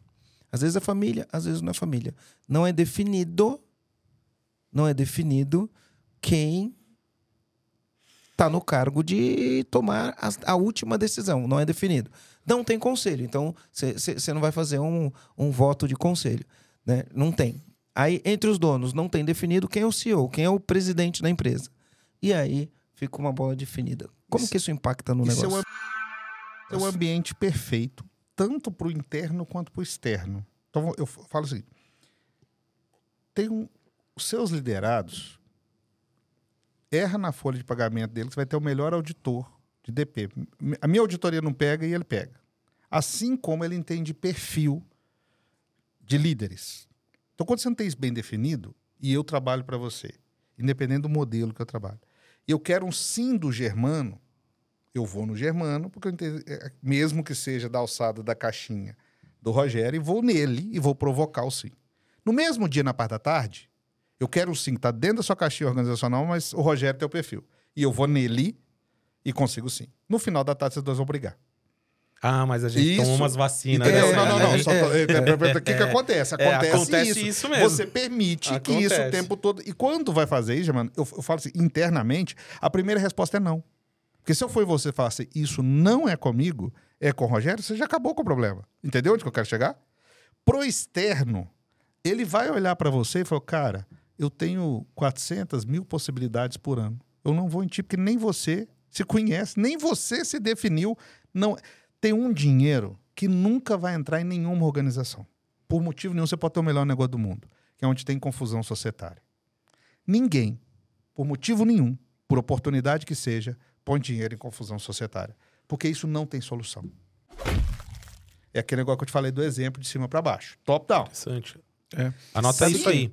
Anota isso, comandante. Se você que... não tá claro para você, como é que eu vou entrar num jogo que nem você, que empreendeu, que foi o founder ali, que fundou o negócio, nem você tá resolvido, como que eu vou entrar para resolver isso? É, é, vai ser mais um problema. Sabe que a gente vê acontecendo muitas vezes esse tipo de coisa e, e por exemplo, eu, eu lá na empresa eu tenho um papel, então por conta do trabalho do podcast, das mídias sociais, dos ambientes que a gente frequenta, dos grupos que a gente participa, a gente se conecta com muitas pessoas, né? E, e aí, quando eu conecto com alguém que dá para fazer uma parceria, a primeira coisa que eu faço é deixa eu te apresentar meu sócio, porque o, o Rogério que é o CEO da empresa, né? Aí beleza. Aí o cara tá tratando uma tratativa lá com o Rogério, né? A gen- A gente sempre almoça junto, janta junto pra se conhecer, né? Você não faz negócio com quem você não conhece. Aí beleza, aí tem uma tratativa. Pô, tem uma tratativa com o Rogério. Aí às vezes não tá indo com o Rogério, os caras vêm em mim pra eu influenciar o Rogério. Ou vem em mim pra falar, ah, eu falei com o Marcelo e tá tudo certo, né? Então, é, isso tem que estar bem definido. E às vezes, se a gente não tiver vacinado, né, Rô? É. Se a gente não tiver vacinado, A a, gente gente cai. cai. A gente, A gente cai. cai total. é, isso, a gente cai mesmo. Cai total, deixa eu te falar. Eu nunca vi em governança, Germano. Nunca vi, Rogério. Nunca vi. Briga por causa de budget, de planejamento estratégico, esse tipo de coisa. Porque geralmente a briga está na construção. Depois constrói, todo mundo está seguindo ali. Agora, qual que trabalha sábado, qual que não, qual que tira férias, não. Então não pule o óbvio. Não pule o óbvio.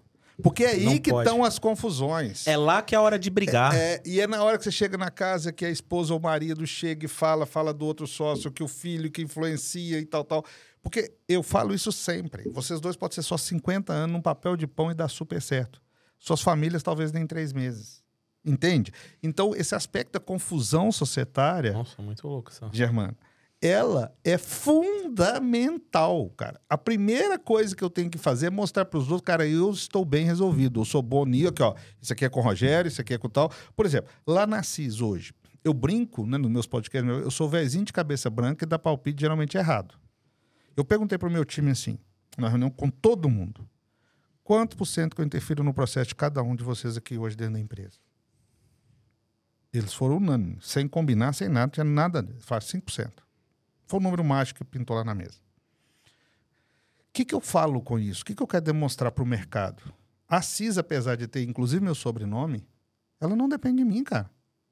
Eu tenho um time foda que tá lá, que tá fazendo, que tá acontecendo, e que eu dou alçada para eles, e que eu fico meio que o arquiteto, eu sou meio que o conselheiro lá hoje. Entendeu ou não? E eu tô onde? Eu tô em relações, eu tô network, eu tô pegando aprendizados e levando para dentro, né, da empresa, aprendizados que eu busco no mercado. A linguagem digital, que para mim foi um grande desafio, você sabe disso, né? O mundo tech, o mundo de startup. Eu fui lá, busquei, entendi, pus minha pele em risco, me sacrifico, todo mundo sabe, né, por causa da minha condição física, familiar e tudo. Vou lá, mostro para eles e eles compram a ideia porque falam, o Assis, desculpa. Poxa, o Assis foi lá Não tem problema, não tem problema. Vai um É, pipezinho aí perdão. já era. é, o Assis vai lá, fez e entende. Então, assim, eu acho que é muito isso, cara. É, é você vê de ver- E outra coisa, na minha última reunião com toda a minha equipe, eu levantei a mão e falei, eu queria pedir desculpa à pessoa tal. Porque, de fato, eu fiquei nervoso com ela. E tal, tal, tal, tal, eu errei. E eu queria pedir, cara, eu erro. Eu falo com eles o tempo todo, eu falo, cara, eu erro. Eu, eu, eu desmistifico essa questão. Cara, nós somos iguais ali, cara. Eu só tenho experiência e o know-how. É legal. S- Sabe o que é legal de ouvir você Aí- falar aí isso, é a Assis? humildade, né? É, ué, cara, mas tem que ser, ué. Sabe o que é legal de ouvir você falar isso? A gente tava em. Eu, eu- estou em São Paulo, o Marcelo veio pra cá pra gente gravar e tal. Eu tô porque eu vim participar da reunião de estratégia da empresa que a gente tem aqui. E aí lá eu posso falar que eu tenho. Esse time tá, tá mais maduro, é um time F mesmo, sabe? Pra não precisar colocar o pi aí, Sérgio. E, e, cara, chegou uma hora na reunião que eles falaram: não, nós vamos trancar a porta agora. Aí trancar a porta significa. Então nós vamos fechar o tempo aqui. Enquanto a gente não resolver isso, a gente não sai daqui. E é, essa é a melhor hora, porque aí depois que isso tá combinado, independente se é o time, aí você vai executar, todo mundo tá alinhado. Então isso vale para a sociedade, vale para o time, porque quando o time tá alinhado, a gente tem desgastes que a gente vai evitar no futuro. Você vai brigar pelo budget que hora? Depois que ele tá definido, depois que ele tá rodando, aí você vai ver que ele tem que brigar na hora que tá rolando a Na hora que estratégia. vai definir. Na hora que eu vai tive uma definir. mentora, PHD, que era minha avó. Ela falava assim: é melhor você envermelhar no começo e não amarelar no final. É isso aí. Muito é bom. bom. Exatamente isso. E, e outra coisa, aí entra o outro lado, né? Que é a sensibilidade da empatia, que a gente nunca pode perder. Que às vezes o- o- as empresas se perdem um pouco nisso. Nós temos uma campanha de saúde lá na CIS. A campanha era: se a gente gera saúde para as empresas, nós vamos gerar saúde para todos Nossa, que estão aqui dentro. Ah, Foi até a Vanessa Goldsman que participou do projeto, contratei ela, equipe, fisioterapeuta e tal. E a pessoa que foi mais resistente. Aliás, ela pediu. Depois que ela pediu que eu fiz, ela foi resistente pra caramba. Porque não tinha hábitos tão saudáveis, né? Tava passando por um momento do corpo não tá tão legal e tal. E nessa brincadeira, e todo mundo montou um grupo, e todo mundo lá batendo foto da comida saudável e tal, tal. A gente tem uma cozinha lá na CIS, viramos a cozinha toda e tal, tal. Ela conseguiu engravidar, cara. Engravidou agora. A última reunião, todo mundo chorou lá de emoção dela. E ela falou: eu só consegui engravidar em detrimento da campanha que a gente fez. saudáveis. Da saúde. Dos a- Entende? Então, se você perceber legal, as cara. pessoas também, e foi, eu até brinco, você é padrinho, porque, assim, né, padrinho de amor, não precisa ir lá e batizar. Cara, mas assim, você entende? E isso também é muito legal. Né? E eu falei, aí eu falei, não, como é que nós vamos contratar um estagiário para você, para você começar? Porque ela é muito fera na área de custos. Eu Falei, cara, tá. ela falou, não, calma, você- assim, você vai até mandar. Eu falei, não, eu te garanto que eu te mandar embora, eu te mando de jeito, não tô assinando papel pra você, mas eu quero que você fique confortável, eu quero que você tenha uma gestação legal, eu quero que você curta isso. E aí você traz integridade para o time também. Né? Você entende? Esse acolhimento do momento das pessoas, eu acho que é um negócio super legal. Aí entra, na hora de ser duro, eu sou duro. Claro. Entende? Porque é, é aquele negócio, eu sou duro. Mas na hora, pô, tem acolhimento. E aí entra o senso de justiça. Porque hoje também o mundo tá assim. Se você chamar atenção, é como se fosse inimigo. É isso aí. E eu acho que a maioria das pessoas que você ama de verdade, ou você quer bem de verdade, você chama atenção. Olha, o Marcelo tem uma notícia pra te dar. Ele que vai falar. Eu não vou falar, não. Tem uma hora que chega que a gente fala. "Ah", E Acabando. aí, Sério, cara? acabando, é. Você não E a gente- acredita, mas já passou a nossa hora. Eu já tava mandando é. mensagem pro Bush aqui que eu queria ficar aqui até sábado, não vai rolar, não. Fazer rotina de saída aqui É, no uma hora- podcast. essa hora que vai chegando no finalzinho assim é triste, principalmente quando o papo tá bom. Caramba, é, é, não tem nem o que falar desse, desse É isso aí. episódio aqui, engrandecedor. Deixa eu passar um serviço aqui, vou te contar uma outra Claro. coisa. Segura aí, comandante, vou falar um negócio aqui, mas o Assis ainda vai falar mais um negócio pra gente. Então, vamos lá. Se você é dona ou dona de uma pequena ou média empresa e acha que isso que a gente tá falando, gerando conteúdo aqui, tá mostrando pra você qual que é o caminho que o EAG tem pra te ajudar, e o EAG tem o caminho para ajudar o dono e a dona da pequena e média empresa a sair do caos, a organizar a empresa, pôr a empresa para crescer, fazer o que é certo, né? Independente de qualquer coisa. A gente aqui tem um, um link, tem uma descrição no link do Spotify, tem uma descrição no link do YouTube. Se você clicar, é só você comentar EAG, tanto no Spotify quanto no YouTube. Clica, vai abrir uma janelinha, você vai comentar EAG. Quando você comentar EAG e colocar lá o teu, o teu número, o teu e-mail, alguém da equipe vai entrar em contato e vai explicar para você É isso aí. como você vai ter um diagnóstico 360. um diagnóstico Marcelo vai explicar aqui. 360 e esse diagnóstico ele vai olhar os, os seis pilares, que é domínio pessoal, cultura, liderança, gestão, finanças e tração. A gente vai olhar, vai falar por que, que você chegou nesse diagnóstico e o que, qual é o plano, o que, que você precisa fazer para chegar onde você quer chegar. Isso aí. É isso aí. Só que tem uma condição: você precisa ser empresário, já tem que estar operacional. Tua empresa tem que ter pelo menos cinco funcionários, tem que faturar pelo menos um milhão de reais por ano. Temos clientes que faturam 100, temos clientes que faturam mais, mas essa é a condição de entrada, tá? Beleza? Então, Então, Comandante, vai lá, garante o seu diagnóstico e, e- e assim como outros 7 mil comandantes que já passaram ou que estão no nosso processo, confiaram na gente também e puderam ter resultados fantásticos. Assis, nós vamos convidar você agora para deixar um comando. O que, que é um comando? É tipo uma sacada. Sabe aquela sacada final que você fala? Ó, de tudo que a gente falou aqui, ó, esse aqui é a pitadinha de pimentinha, de sal que você vai fazer e vai dar bom para você. Então vou convidar o Marcelo para falar primeiro, ele anota um monte aí, eu também anoto os meus, eu já sabia, mas você a gente vai te colocar numa roubada, você vai pensar um tipo enquanto de a gente fala. pegadinha. Isso aí. Aí a gente vai falar os nossos aqui e aí por último você vai falar o comando. eu tenho bastante, mas olha só. É, ter uma limitação não pode comprometer a sua entrega.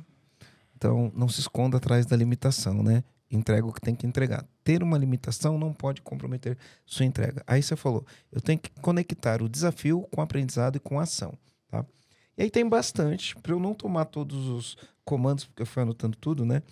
Ahn, tem que suportar o processo. E aí, o Provérbios 15, 22, né? E no finzinho aqui, é, é melhor envermelhar no começo e não amarelar no final. Muito bom. Eu tenho um para você aqui. É, eu fiz um resumo, né? Não saiu, não saiu esta frase da sua boca, mas para mim você disse isso. Né? E aí eu vou copiar a frase que eu não sei quem que é o dono dela, o Marcelo vai me lembrar aqui. A pequena empresa que quer ficar grande, né? Então o que, que é a grande empresa? Isso é um pensamento. A grande empresa é a pequena empresa que fez a coisa certa, do jeito certo e se tornou grande. Né? De quem que é essa frase, Marcelo? Olha, eu atribuo essa frase ao Thomas Watson, que é o fundador da IBM. É Mas eu não posso dizer que foi dele a frase. mas foi no, no, no, no na, na história lá que ele gente viu. contou isso. Então, a pequena empresa fazendo a coisa certa pode se tornar uma grande empresa. Então, a, o processo da ética, o processo de fazer o que é certo, envermelhar no começo para não amarelar no final, tudo Fazer um isso bom acordo do somado acionista, vai fazer cuidar você ser dos grande. números, né? Meu, uma, uma empresa tem que olhar para o financeiro, Isso aí. Tem que superar a preguiça e aprender a mexer com os números. É, Qualquer pessoa pode aprender. Eu falo que qualquer pessoa tem capacidade, cognição para aprender, desde que se esforce a aprender como funciona. E tem um trabalho de- duro de ir lá fazer, né? Que legal. Agora, Assis, qual que é o teu comando? Deixa um comando aqui, assim. Bom, o meu comando é um pouquinho até da minha história, né? Eu acho que o empreendedor, né, todos os comandantes estão aqui nos ouvindo. É, eu, por exemplo, se vocês levantam em 15 minutos, estão prontos, coloca meia, cueca, o básico ali, vai no banheiro, eu gasto quase uma hora, né? E preciso de ajuda, desde colocar minha meia, minha cueca, me levantar do vaso sanitário. É, e eu uso esse tempo, ao invés de ficar pensando por que, que eu estou ali, né? Que vida, né? Cheia de problemas e tal eu vou escutar coisas boas, ler coisas boas, buscar coisas boas, me mentalizar para me sair dali 100%. Então, eu acho que tudo que você coloca o foco, você tem a Expande. consequência. Exatamente. Né? Independente do desafio. Outro ponto que eu acho que é muito importante, que é conhecer a si mesmo e se abrir a entender que dentro da- das nossas limitações, tem muitas pessoas que passaram outras experiências, ou mesmo as nossas, que podem contribuir muito. Então, trazer humildade para buscar conselhos e buscar pessoas e empresas que têm expertises, né? não só que tem um marketing só, mas que tem expertise de fato, e me propor a essas melhorias. E junto disso, entender que a jornada ela é tão importante quanto os meios de chegarem, né, é, de ficar só assim. Qual que é o ponto final? Qual é a, a- a chegada? Qual é a chegada? Cara, aproveita a jornada. Porque o dia que você chegar numa chegada de uma meta, vai vir outra. E vai vir outra. Então, se você é uma micro, não uma micro se tornou pequena, uma pequena que se tornou média, que agora vai entrar para o game de trazer um investidor, de fazer a governança, o acordo de acionista. Se amanhã você for vendido, você vai estar no papel de investidor. Se você gostar da jornada, independente em qual caminho desses todos que você tiver, você vai estar feliz, você vai estar composto, e aí entra o processo final de pitada, que eu acho que é a gratidão né, entender que a gente precisa ser grato por tudo, inclusive pelos desafios, porque é onde nos afinam, nos amolam, né, para sermos melhores, né, e não deixar que esses desafios sejam muletas de eu falar porque que isso é ruim, que a vida é ruim, que a empresa é ruim, que o mercado é ruim, que o governo é ruim, que o funcionário é ruim, que o fornecedor, né? Essas desculpas de quem de fato está procrastinando, né? Eu falo que é adiar o inadiável, né? Porque a vida não vai parar e, e é lindo que a vida não pare e que a gente nessa jornada seja grato e construa, assim como eu sou grato a vocês por Uau. estar aqui, assim como eu sou grato a vocês por tudo que vocês já me permitiram, assim como eu sou grato a vocês por me ensinarem muito, por tudo que vocês já trouxeram para o ecossistema da CIS, de valor, de nome, de projeto. Estar com vocês é lindo, é gostoso e estar com pessoas de verdade me faz muito bem. Eu sinto né, muita falta disso. Assim, no meu dia a dia, eu gosto de fazer isso. Eu, eu, eu, eu, sinto vontade de estar com gente de verdade. É uma coisa que me move, que me preenche. Né? E vocês estão de parabéns. mesmo. Obrigado. Muito Obrigado, obrigado. obrigado. E estar com você, a recíproca é verdadeira. Meu, foi incrível. Eu fiquei muito feliz de saber. Gente, é, falando só final aqui né, para os comandantes, para o Germano, eu fui na casa deles, cara me convidou para ir na casa dele, fiquei muito honrado. E chegou lá, né, tinha uns degraus, e ele me colocou nas costas e me carregou. Me tirou da minha cadeirinha de roda, me colocou nas costas e me carregou. Então foi um jeito que eu entendi dele falar assim: seja muito bem-vindo à minha casa. E ele não sabe o bem que isso me fez. Muito obrigado. Que legal. Que legal, que legal. Assis, ah, para mim isso me faz bem conversar com você. A gente, enfim, é, fala de várias coisas, né? E me faz bem, é um exemplo, uma inspiração. Obrigado, obrigado por ter vindo aí. Espero que o comandante tenha curtido aí. Muito. Deixa seu like, comandante. Compartilha esse podcast aí com um monte de gente. Eu acho que ó, o exemplo, né, a sabedoria precisa Vai ser muita gente isso compartilhada. É isso Vai aí. ajudar muita Bom, gente. A gente, que pena, mas a gente vai ficando por aqui. Valeu, Valeu. comandante.